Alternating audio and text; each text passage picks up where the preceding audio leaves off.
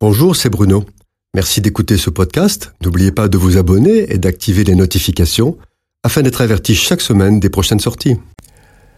C'est le dernier jour de Jésus sur la terre en tant que Fils de l'homme. C'est le jour de Pâques ou Pessah.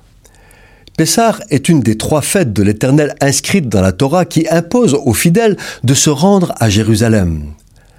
La ville est pleine de Juifs venus de toutes les régions alentours. Se préparent au sacrifice des agneaux qui doivent être immolés entre les deux soirs et consommés avec des pains sans levain en souvenir de la libération de l'esclavage de l'Égypte. Ce même jour, Jésus abandonne sa vie aux mains de ceux qui le haïssent. Avant d'être crucifié, il subit des injures, des vexations et des coups de fouet. Épuisé, exsangue, il suit un chemin de douleur où il doit porter sa croix sous les sarcasmes et les moqueries de ceux qu'il a aimés et qu'il veut encore sauver. Il est crucifié sur le mont Golgotha. Les soldats lui donnent du vin amer à boire, puis du vinaigre. Ses mains et ses pieds sont percés, il tire au sort sa tunique. La foule haineuse continue de se moquer de lui. Parmi elles, il y a beaucoup d'étrangers qui ne comprennent rien à ce qui se passe, mais ils font comme les autres. Pilate place un écriteau sur la croix où est écrit Jésus de Nazareth, roi des Juifs. C'est écrit en hébreu, symbole du monde spirituel, en latin pour le monde institutionnel et en grec pour le monde scientifique et philosophique. Par cette inscription, c'est le monde entier qui se condamne parce qu'elle atteste que Jésus est roi, mais refuse de l'accueillir et le tue. Pilate pense faire un coup politique. En fait, il condamne les hommes et le monde. Jusqu'à aujourd'hui, cette inscription paraît comme une flétrissure indélébile dont les hommes devront rendre compte. Jésus est crucifié à 9 heures du matin.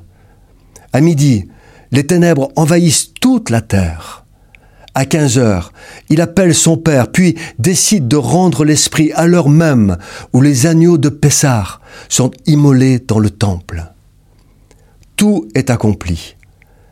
Son agonie consciente sur la croix aura duré six heures. Jésus rend son esprit au Père, c'est son choix, une décision de sa part avant que ses jambes ne soient brisées. Il est maître de la situation jusqu'au bout.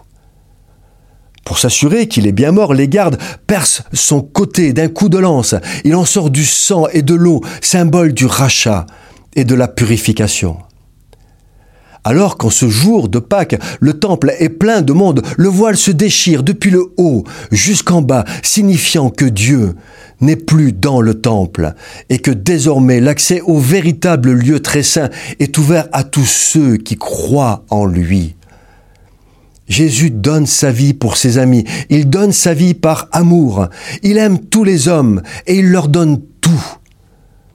Le véritable amour, c'est celui qui donne. Alors que le monde croit qu'aimer, c'est prendre de l'autre, Jésus nous montre qu'aimer, c'est donner à l'autre, sans mesure et sans calcul. Que Dieu nous apprenne à aimer comme lui-même nous aime. Cette chronique a été produite par Bruno Oldani et Jacques Cudeville.